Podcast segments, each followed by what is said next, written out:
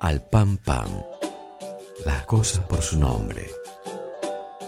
Un espacio para urbanizar el debate rural, reflexionar acerca de la soberanía alimentaria, por una producción agraria de rostro humano, por una ruralidad con perspectiva de género. Alejandra Dixon, Corcho Martini y Pedro Peretti. Al pan.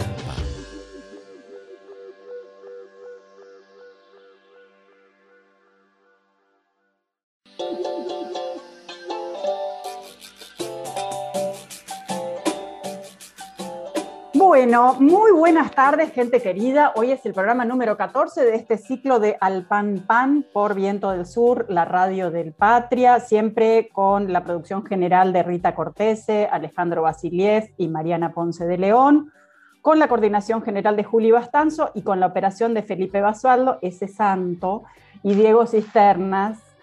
Eh, a todos ellos y a todas ellas, muchas gracias porque son quienes hacen posible que estemos hoy acá. Muy buenas tardes a mis queridos compañeros. ¿Cómo anda, señor Corcho Martini? Hola, ¿qué tal? Buenas tardes a todas y a todas. ¿Todo Un bien? gusto estar aquí de nuevo con ustedes. Bueno, ¿y de qué nos va a hablar hoy, Corcho? Hoy una mezcla entre lo que fue el, el- el- el Día Mundial del Medio Ambiente con el Congreso de Agroecología en- que se hizo en, en- en el marco del- del- de la REAS, de la Reunión Especializada de Agricultura Familiar del Mercosur, temas íntimamente ligados. Totalmente, buenísimo. Muy buenas tardes, señor Pedro Peretti, ¿cómo le va? Muy buenas tardes, un gusto, realmente un extraordinario gusto estar con todos ustedes, Es como todos es los días viernes. Es verdad, es así. ¿De qué nos va a hablar hoy, querido Pedro? Y yo voy a comentar lo que hizo nuestro entrevistado. Voy a hacer un análisis de lo que puede llegar a significar el lanzamiento de la mesa agroalimentaria eh, en el concierto de la política agropecuaria argentina. Trataré de, de desentrañar hacia dónde va mi querido amigo Juan Manuel Rossi.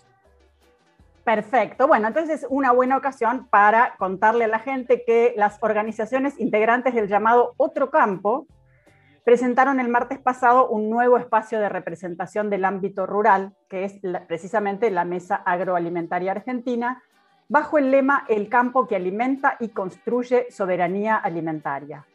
Dirigentes de la Unión de Trabajadores y Trabajadoras de la Tierra, del Movimiento Nacional Campesino Indígena Somos Tierra Vía Campesina y de la Federación de Cooperativas Federadas, FECOFE, anunciaron la conformación de la Mesa Agroalimentaria desde el Centro de Formación e Investigación Campesina CEFIC Tierra, que es una finca recuperada en el norte de Mendoza.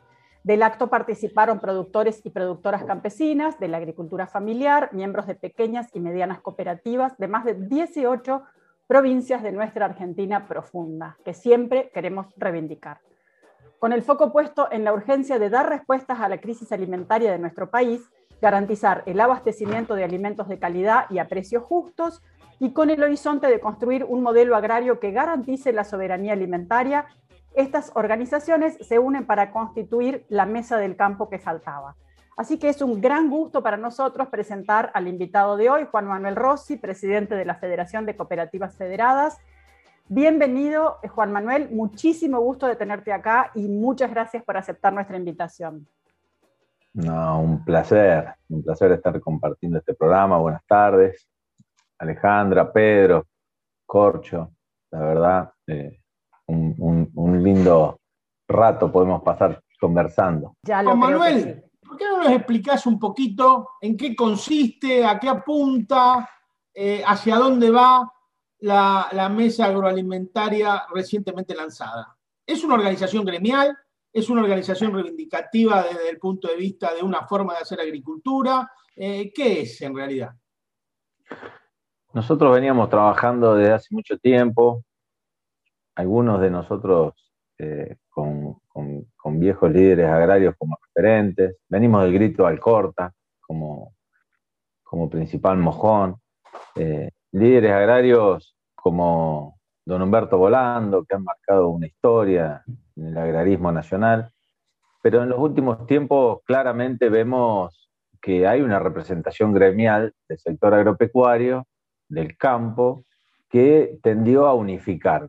Como que el campo es uno solo, eh, el campo es lo que discute retenciones o la presión impositiva y no mucho más que eso, y sirve para eh, jugar políticamente, ¿no? partidariamente, ser el brazo de eh, un partido político. Claramente ha sido eso. Para nosotros ese esquema gremial, esa dirigencia no nos representa y cuando digo nosotros somos miles de productores en todo el país, de productores bien diversos, ¿no? de toda la Argentina, de economías regionales, de la Pampa Húmeda. Y entonces eh, hemos hecho un camino con la UTT, con el Movimiento Nacional de Campesinos Indígenas y con otras tantas organizaciones. Pero con ellos hemos hecho un camino concreto de mostrar que es posible llevar a la góndola productos que se hacen en, nuestras provincias que llegan a un precio justo y productos de buena calidad. Un precio justo que significa que el productor gana lo que tiene que ganar, la cooperativa hace su trabajo y el consumidor paga lo que debe pagar por ese producto, ni más ni menos. Que generalmente va acorde con el ingreso de, de la población. Entonces, hacía falta una mesa, veíamos, un ámbito, un espacio que eh, pueda plantear todo esto que hoy eh, se hace en Argentina. No, eh, tenemos muchas ideas de lo que hay que hacer, pero hoy en Argentina se hacen muchas cosas. Hay que mostrarlas, hay que poder planificar, pero hay que ponerlas arriba de la mesa. Hay que demostrar que hay otra cantidad de miles de productores haciendo otra cosa, que no tienen la misma idea de la representación gremial actual, que empezamos a discutir desde lo más básico, ¿no? Lo primero es la tierra para nosotros y empezamos a discutir desde ahí. El precio de los alquileres de la tierra, entonces nos empezamos a preguntar, ¿no? ¿Está bien que se pague los precios de los alquileres de la tierra hoy? ¿Está bien cómo se usa la tierra? ¿Está bien el veneno que le echamos a la tierra y al ambiente? ¿Está bien ese modelo? ¿Está bien que los que comercializan toda nuestra producción sean cinco grandes multinacionales?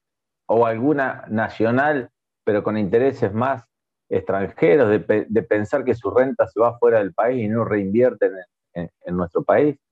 ¿Está bien ese esquema? ¿Está bien que haya un grupo concentrado, chiquito, de, grande, grupo chiquito en cantidad, pero grande eh, eh, en volumen de frigoríficos eh, que nos tienen de rehén?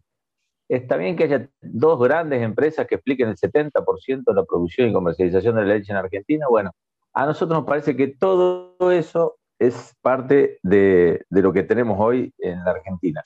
¿Hay otro modelo? Sí, hay otro modelo. ¿Lo podemos mostrar? Es necesario que lo mostremos.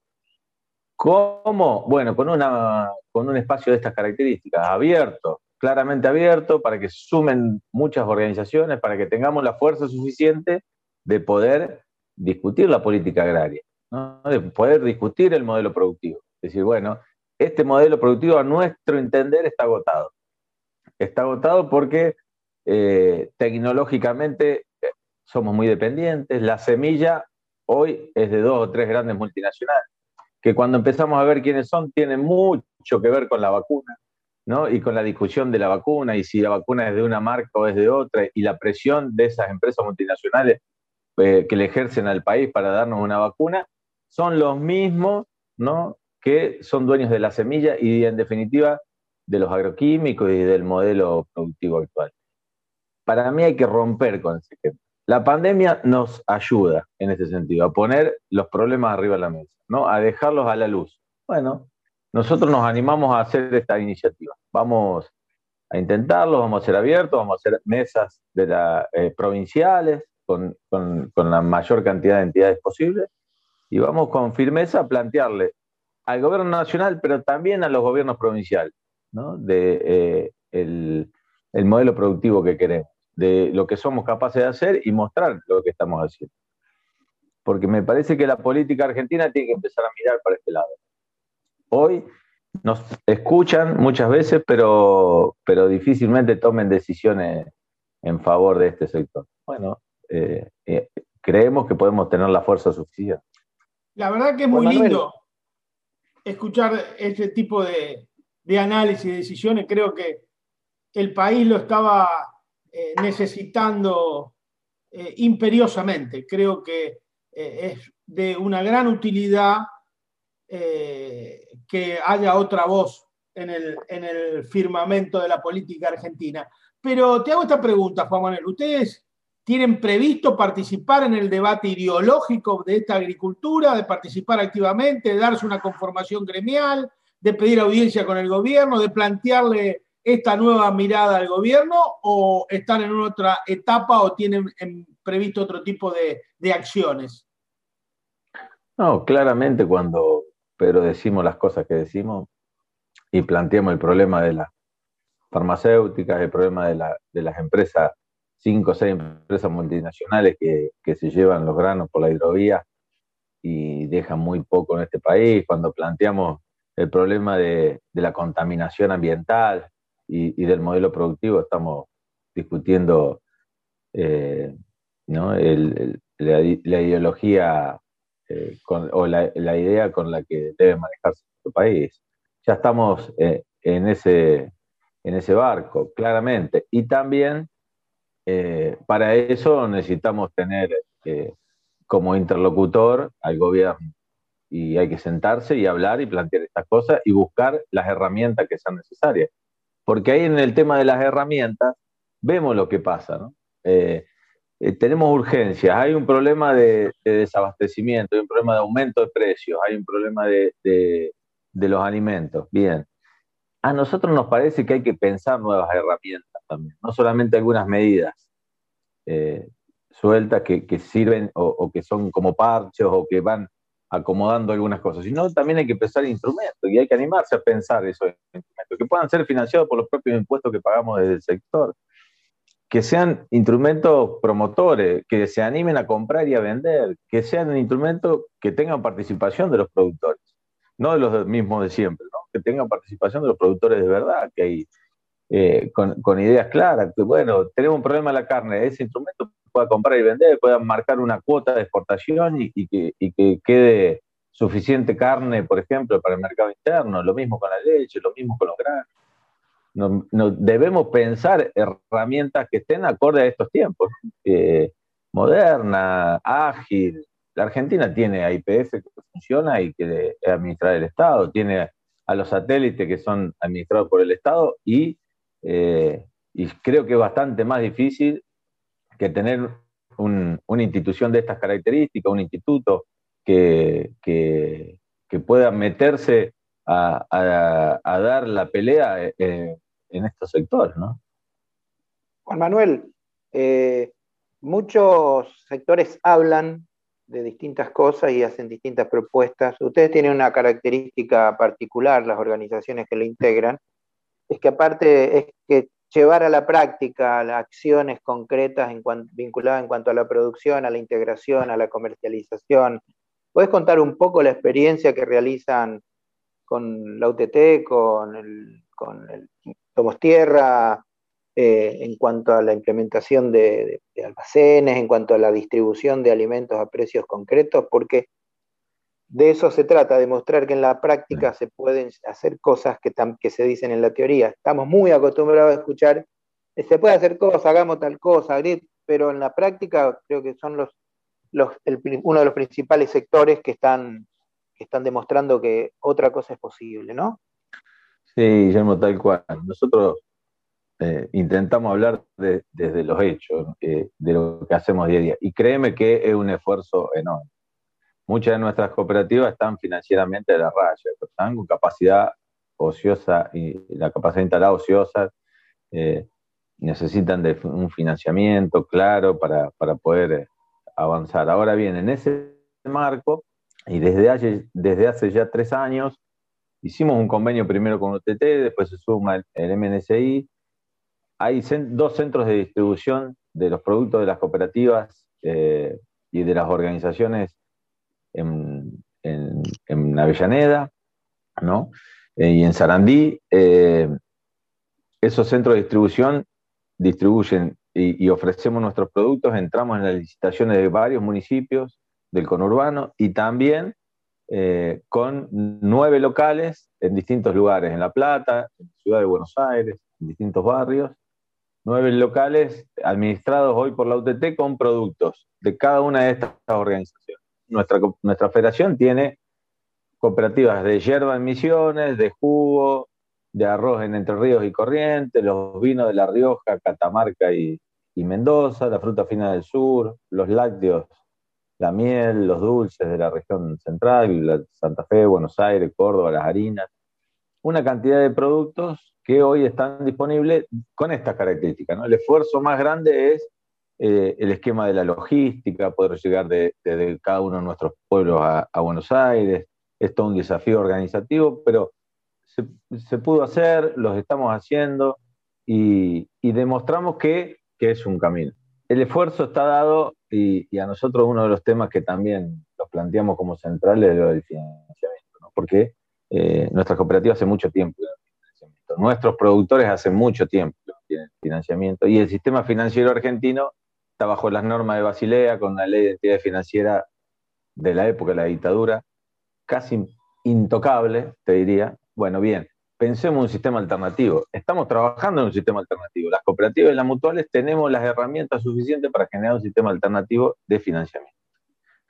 Esperemos, está en manos de, del está en manos del Ministerio de Producción, sé que hasta el presidente de la Nación está en eh, tema. Ojalá en los próximos días tengamos novedades, que haya un sistema de crédito cooperativo y mutual para, cada, para este emprendimiento, que es paralelo al sistema bancario, que no es bajo la norma de Basilea. ¿Qué significa esto?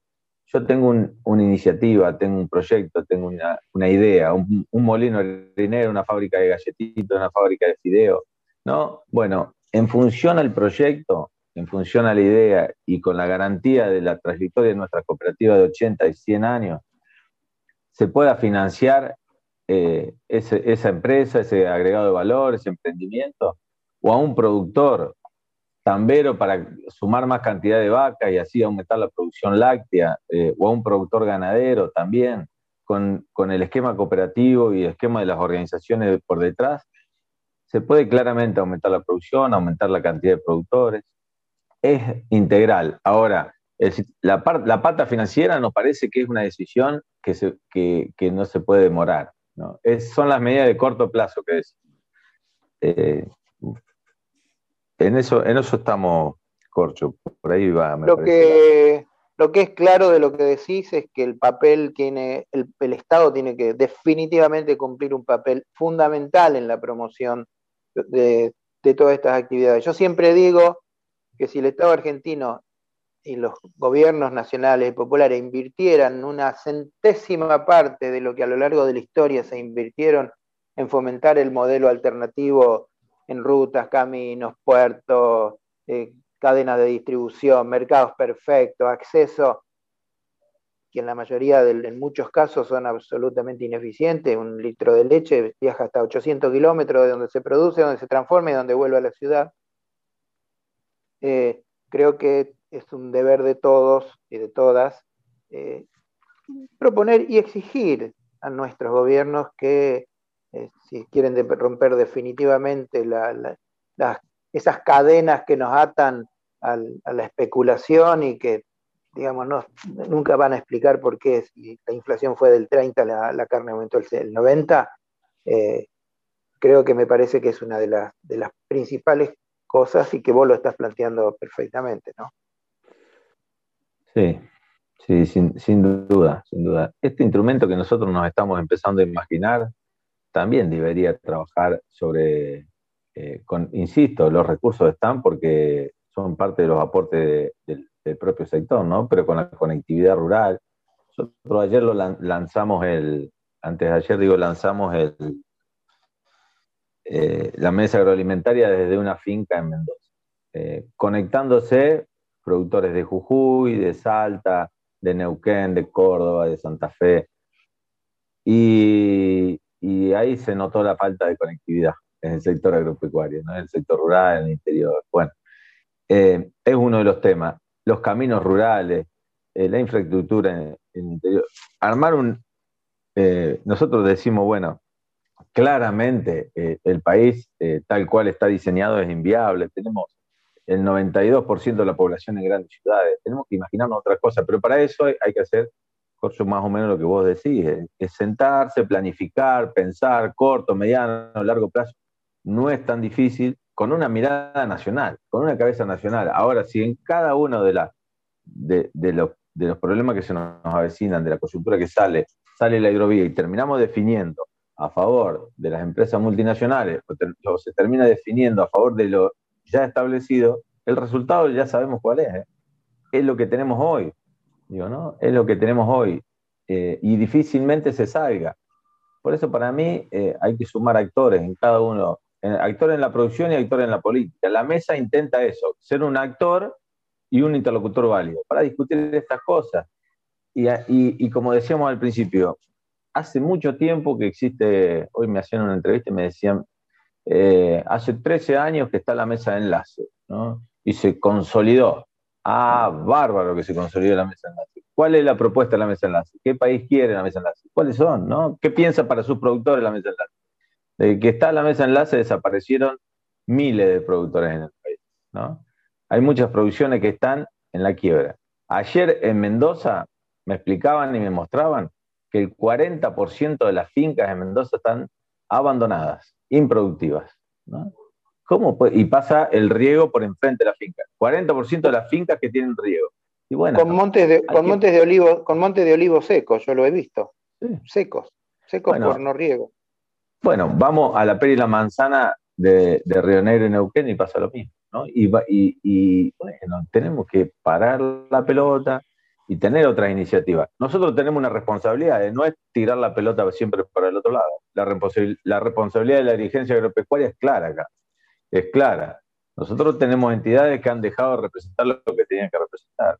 Y esta es una de las consecuencias. Hay una dirigencia que tiene responsabilidad en lo que está pasando. Bueno, nosotros tratamos de, hacer la parte que nos toca. Mm. Eh, eh, la mesa que se ha constituido está abierta a que se incorporen nuevas organizaciones, cómo tienen que hacer, a dónde tienen que dirigirse, eh, cómo, cómo, es la parte organizativa del lanzamiento. Bueno, vamos, vamos caminando, cada una de las organizaciones tenemos nuestro, nuestro mundo de relaciones, si se quiere, en esto de la diversidad. Y la idea es, ser abierta, claramente, ir sumando organizaciones de diversas, ¿no? Eh, ayer lo mostrábamos, chacarero de pampa húmeda con pueblos originarios, con campesinos, con agricultura familiar, bueno, eh, las organizaciones regionales, locales y nacionales también, interesadas y que se vean, y que vean, eh, que compartamos esta mirada, estamos abiertos que se comuniquen directamente con el MSI, con la UTT, con los. Bueno, yo creo que ha sido bastante, bastante claro. Creo que tenés unas actividades pendientes en un par de minutos. Así que de mi parte agradecer, digamos, porque estoy muy claro en cuanto a, la expresión del, de las necesidades del sector y de lo que es posible realizar, porque en la práctica lo están realizando y la verdad nos alegramos profundamente, los que hace muchos años estamos en esto, que surjan, eh, eh, que surjan actividades o que surjan instancias como la que lanzaron ustedes en Mendoza ayer, ¿no? Anteayer. De mi parte también, felicitarte, agradecerte. La verdad que ojalá haya muchos dirigentes agropecuarios como vos. Sos una gran esperanza para la base federada Espero que este emprendimiento crezca, crezca y crezca sin parar, porque los pequeños y medianos productores necesitamos tener una representación genuina que nos diferencie de, la derecha, que es lo que, ha, lo que ha ocurrido con la Federación Agraria Argentina y su inserción dentro de la mesa de enlace. Así que la mejor de los suertes, Juan Manuel, y realmente eh, todo lo que te podamos ayudar puede contar con nosotros. ¿eh? Un gran abrazo. Muchas gracias, Pedro. Muchas gracias, Jorge, Alejandra. Sí, cuento con ustedes. Todos contamos, sabemos que, que, estamos ayudándonos permanentemente. Así que vamos. Nos vamos entonces escuchando un preciosísimo tema musical que eligió nuestro invitado, que se llama Como pájaros en el aire, y que, del cual quiero rescatar una frase preciosa para, para compartirla especialmente con el invitado y que dice, para que vuele esta mesa, es que vuele junto a otros pájaros que aman la vida y la construyen con el trabajo. Muchas gracias, Juan Manuel. Hasta siempre, hasta muy pronto. Gracias, Alejandra.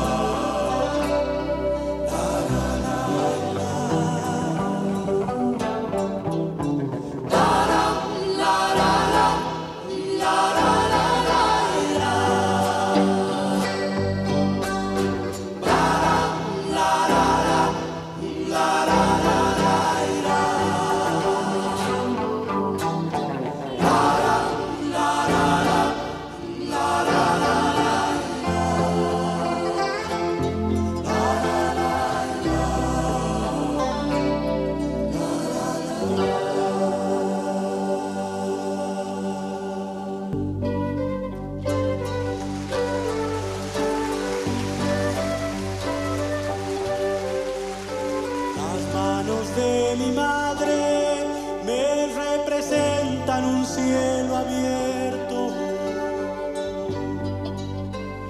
y un recuerdo añorado, trapos calientes.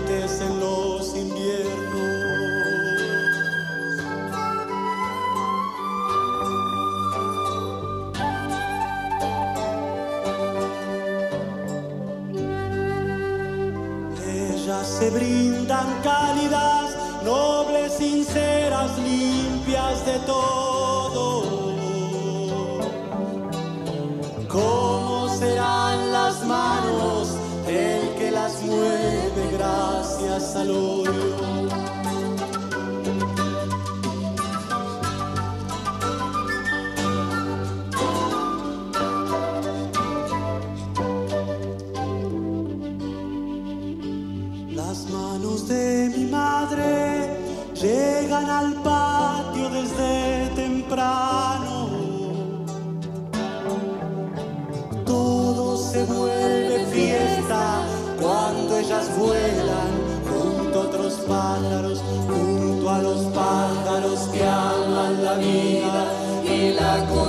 Construyen con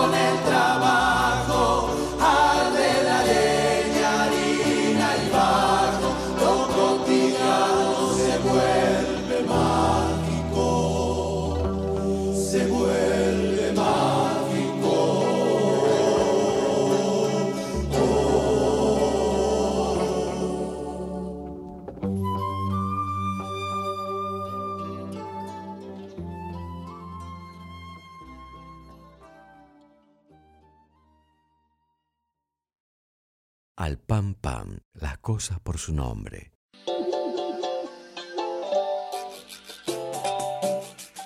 Bueno, impresionante ¿eh? haber escuchado a las personas en contacto con las cosas reales que nos importan. Impresionante. Muy bien, entonces ahora continuando con este asunto, eh, querido Pedro Peretti, todo suyo el aire. Bueno, muchísimas gracias. Recién estaba escuchándolo al corcho que hacía una referencia a una frase de Víctor Hugo que decía que no hay nada más poderoso que a una idea que le llegó su tiempo. Y realmente tienen toda la razón.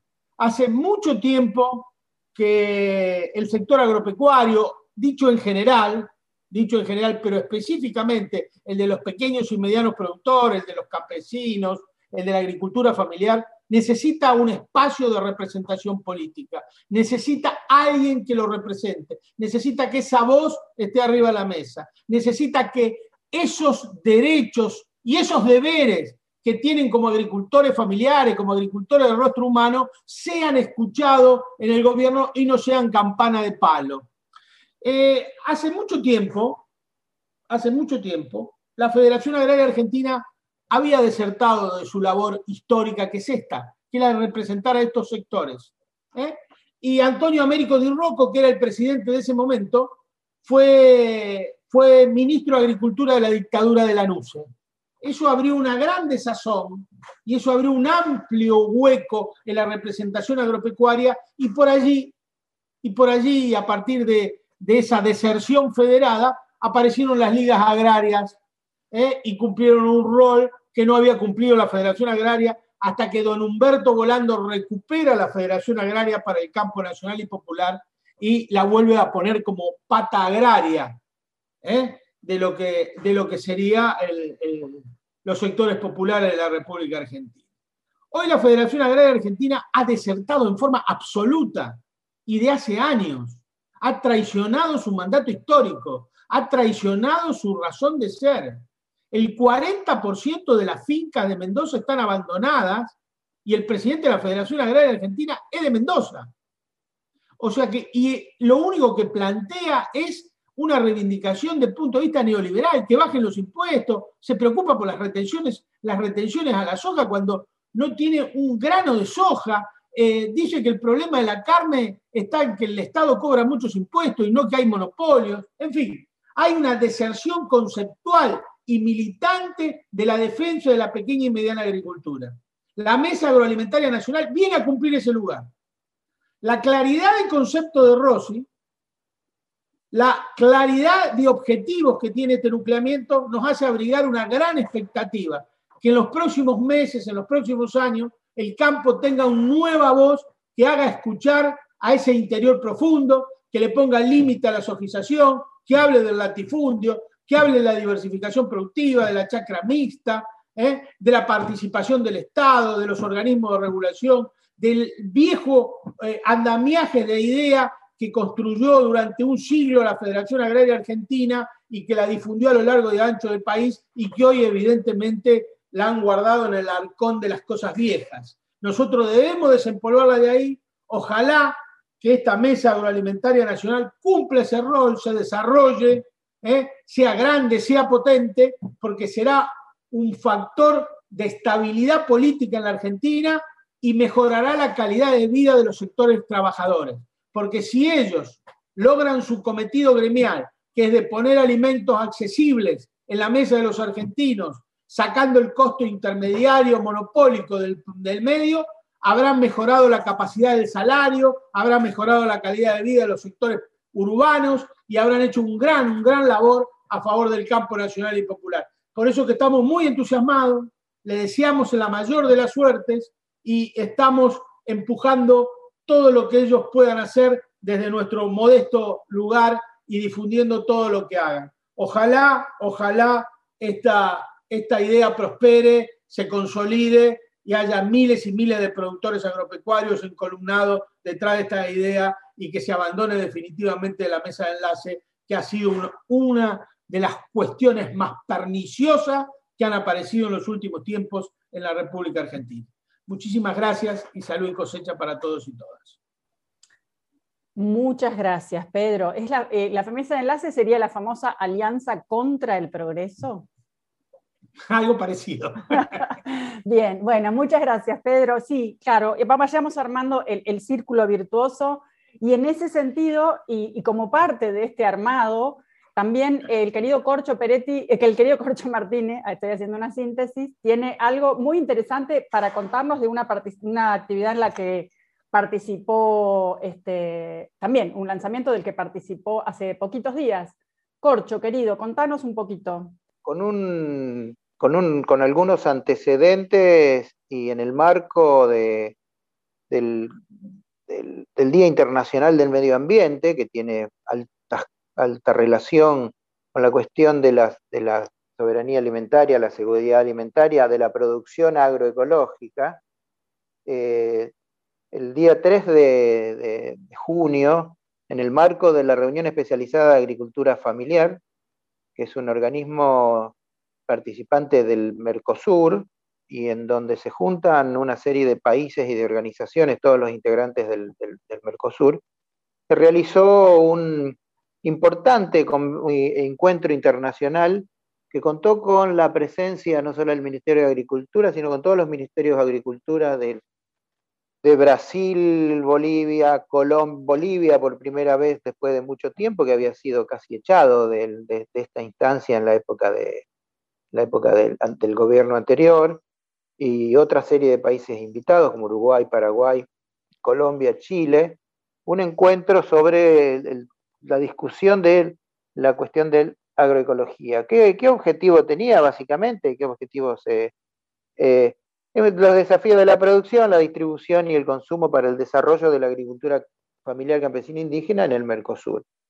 Participó la FAO, el Organismo Mundial por la Alimentación, participó el FIDA, Fondo Internacional de Desarrollo Agrícola. Y bueno, en realidad la discusión giró acerca de la posibilidad de la implementación de sistemas productivos sustentables y soberanos. Sustentables y soberanos quiere decir eh, amigables con el medio ambiente y definidos en base a las necesidades propias de cada país, no en base a las necesidades de un gran comercio internacional o de multinacionales y en función de los intereses que eh, se tienen en ese sentido. Y uno de los temas que se discutió básicamente, que el, el tema de la necesidad de que la producción agroecológica, la agroecología, recupere la salud de los ecosistemas, ecosistemas fueron destruidos por años y años que vienen siendo destruidos, y una producción agroindustrial, industrializada, basado en, una utilización indiscriminada de, agroquímicos, de agrotóxicos, con una sobreexplotación extractivista permanente del, recurso suelo, en donde realmente lo que, con el objetivo de exportar para juntar dólares, para que esos dólares vayan al bolsillo de grandes productores y cada vez más de grandes, de grandes corporaciones. ¿no? Y bueno, en ese sentido hubo, hubo experiencias interesantes, mm, hubo representantes de todos los países eh, con producción agroecológica que están vinculados no solo a la producción, sino a la distribución y a la comercialización. Eh, mm, sumamente interesante, algunas experiencias de productores uruguayos en donde han implementado fábricas de insumos, de bioinsumos, basados en productos naturales, o están implementando sistemas, como también se están implementando y experimentando en Argentina, sistemas productivos basados no en en la, utilización indiscriminada de agroquímicos y de uso de suelo, sino en base a rotaciones de cultivos que recuperen el equilibrio no solo de la fertilidad del suelo, sino de la preservación de la biodiversidad, que, realmente tiene un, gran, una gran importancia en el marco de, de, la producción. Pero yo me quisiera, yo quisiera rescatar algunos elementos que son más, más ideológicos, básicos. Eh, yo no me quiero poner en maestro ciruela, pero quiero, cuando nosotros hablamos de agroecología, cuando nosotros hablamos de sustentabilidad, cuando nosotros hablamos de ecosistemas, en realidad estamos hablando de una cuestión en donde los seres humanos somos una parte, una de lo que son las 8.700.000 especies animales y vegetales que existen en el mundo. Somos una, una. Eh, nos creemos absolutamente dioses naturales que podemos modificar eh, la naturaleza sin ningún costo para ella, cuando es y hago, hago mi aporte, eh, cortito. Eso es nuestra, nuestra cultura, porque otras culturas entendieron muy bien su papel, su rol, digamos, dentro de la naturaleza y se integraron como una parte y no como dueños, ¿no? Sí, que son justamente los sectores que son desnotados por el mercado, en donde la ineficiencia económica, que se podría sacar más, entonces con eso le daríamos de comer a más personas y en realidad es una falacia porque cada vez se saca más y cada vez comen menos y más y peores millones de personas. Pero yo acá quiero incorporar, incorporar un, concepto relacionado a la, agroecología. Eh, a lo largo de los años, y que tiene mucho que ver con el tema de la biodiversidad, eh, mucha gente no entiende en qué afecta la biodiversidad en la cuestión de la producción de alimentos, en la cuestión de la vida, de la vida. Y en realidad lo que hay que pensar es que a lo largo de centenares de miles de años, eh, las especies eh, se adaptan vía la cantidad de, genes que se intercambian entre las especies a los ambientes naturales que naturalmente se producen por la evolución de los ecosistemas. Entonces, eh, cuando hay diversidad biológica, hay cruzamientos, hay aparición de seres nuevos que se adaptan más o menos al medio ambiente en donde viven. Eh, si se adaptan más, sobreviven y le transforman, le transmiten a su descendencia esos genes positivos, esa información positiva, que permiten que eh, sobrevivan y mejoren su capacidad de adaptación. Durante mucho tiempo los seres humanos, entre 8 millones de especies, 8 millones 700 mil especies, se adaptaron y muchos pueblos hoy viven adaptados, esos pueblos que consideramos primitivos, viven adaptados al medio ambiente como parte de ese equilibrio armónico que existe entre el hombre y la naturaleza.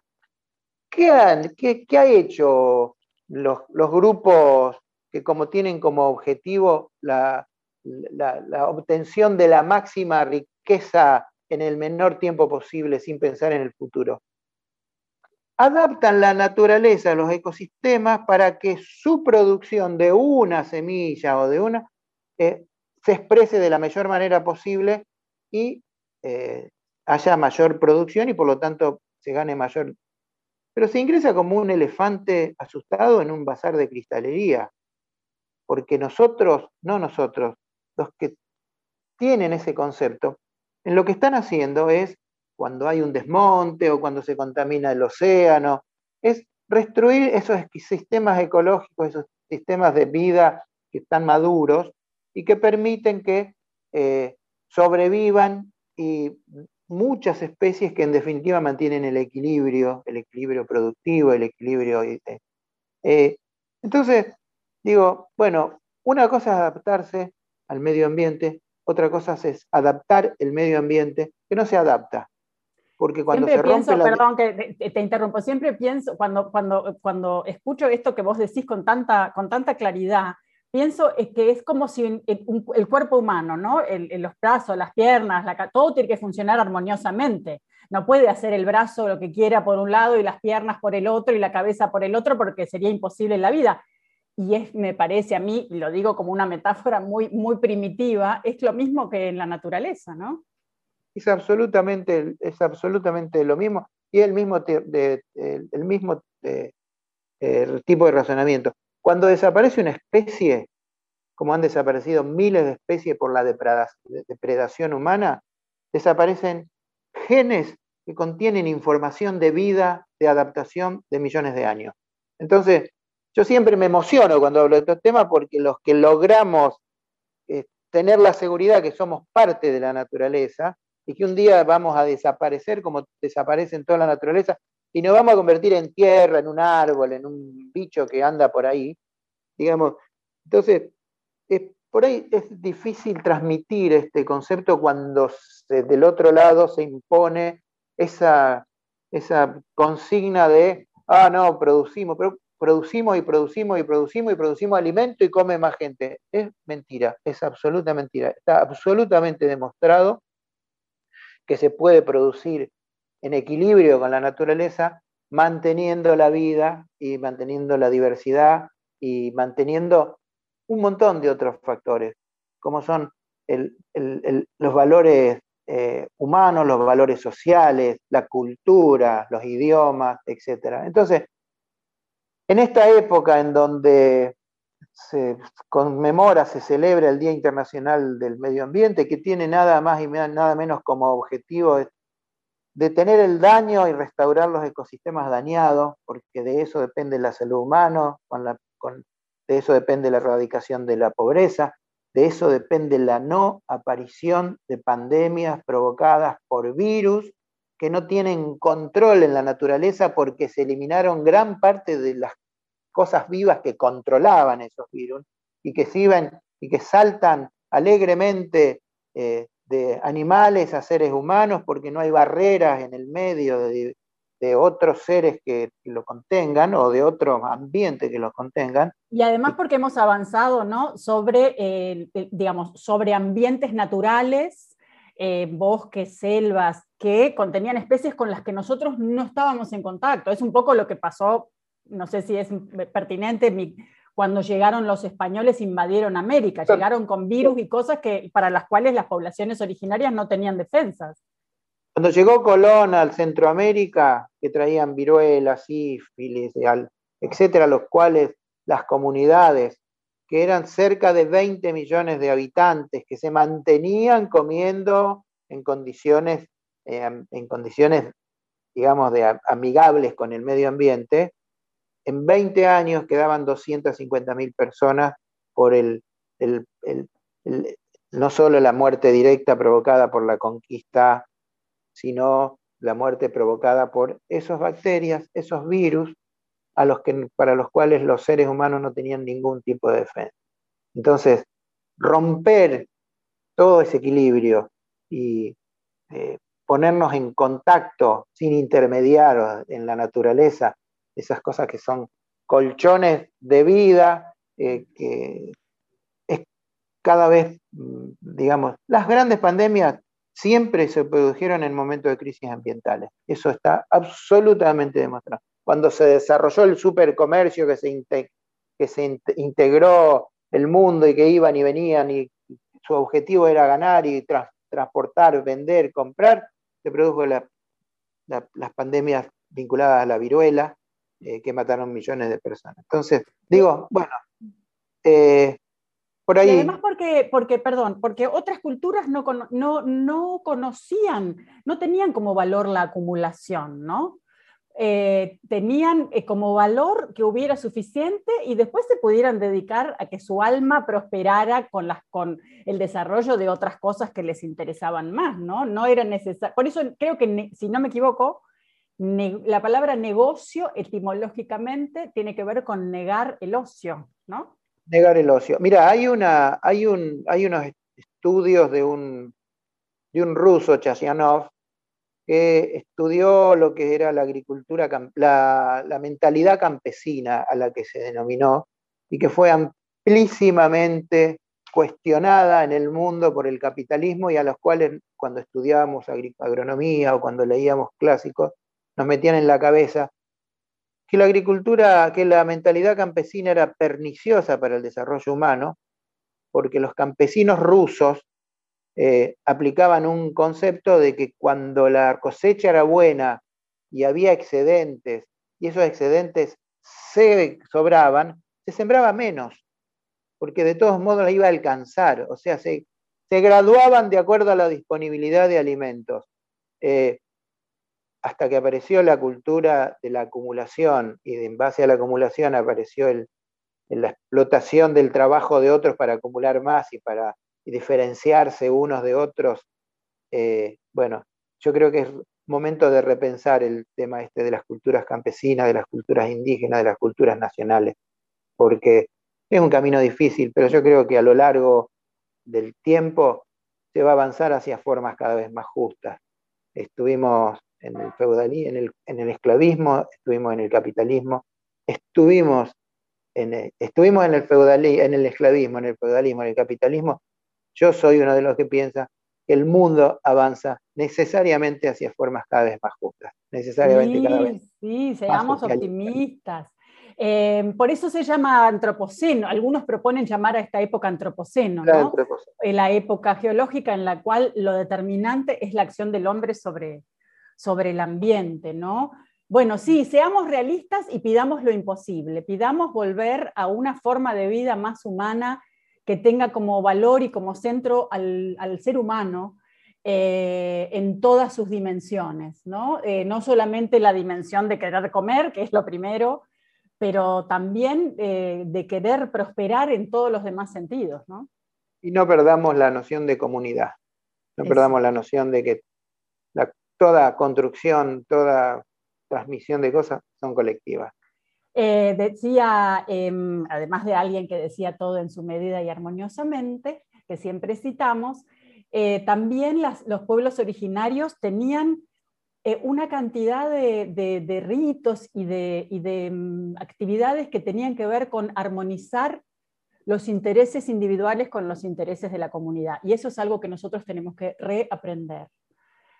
Corcho, me encantó, me encantó. Hay, una, una, frase que dijo, no me acuerdo el nombre porque hace mucho tiempo que la leí, tampoco me la acuerdo textual, que decía, pero que era un indígena norteamericano, uno de los caciques que fueron derrotados, y decía que cuando el hombre eh, seque el último lago, corte el último, corte el último árbol, eh, mate al último animal, la humanidad se va a dar cuenta que no se puede comer el dinero.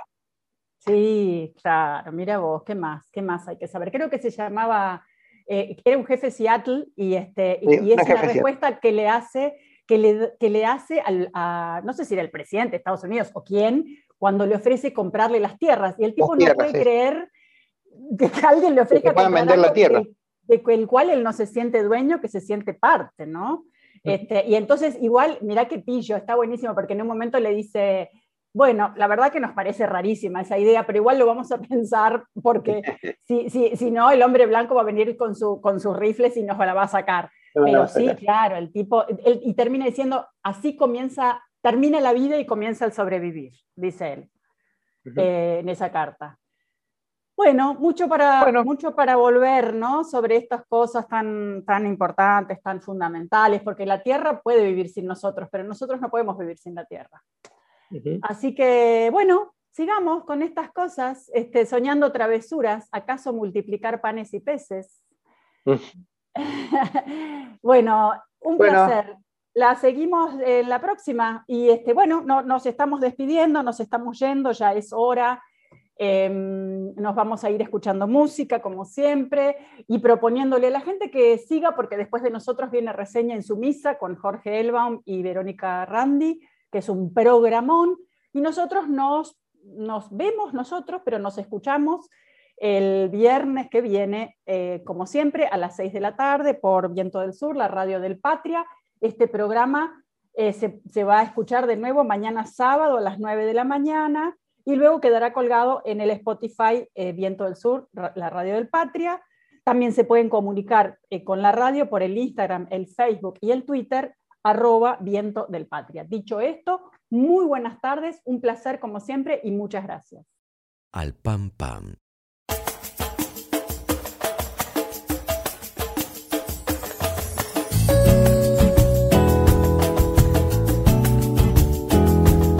Cuando se pierde toda la poesía, cuando la gente solo sobreviva, cuando el cansancio mate la alegría, seremos una máquina de trabajar. Si globaliza nuestro pensamiento, solo habrá un libro con el mismo cuento. Sin esa magia de la fantasía, la música del mundo no tendrá lugar. Pregunto yo quién va a cantar ¿Quién va a soñar? ¿Quién va a tocar la melodía del amor? ¿Quién va a cantar? ¿Quién va a soñar? ¿Quién va a para que no calle el canto? Si cada pueblo tiene un presidente que por lo menos rime con la gente, cuando el reparto sea más coherente, tendremos un planeta con identidad. Cuando el amor sea lo más urgente, no tendrá caso la guerra de Oriente. Cuando el racismo no tenga parientes, me sentiré orgulloso de la humanidad. ¿Quién va a cantar? ¿Quién va a soñar? ¿Quién va a tocar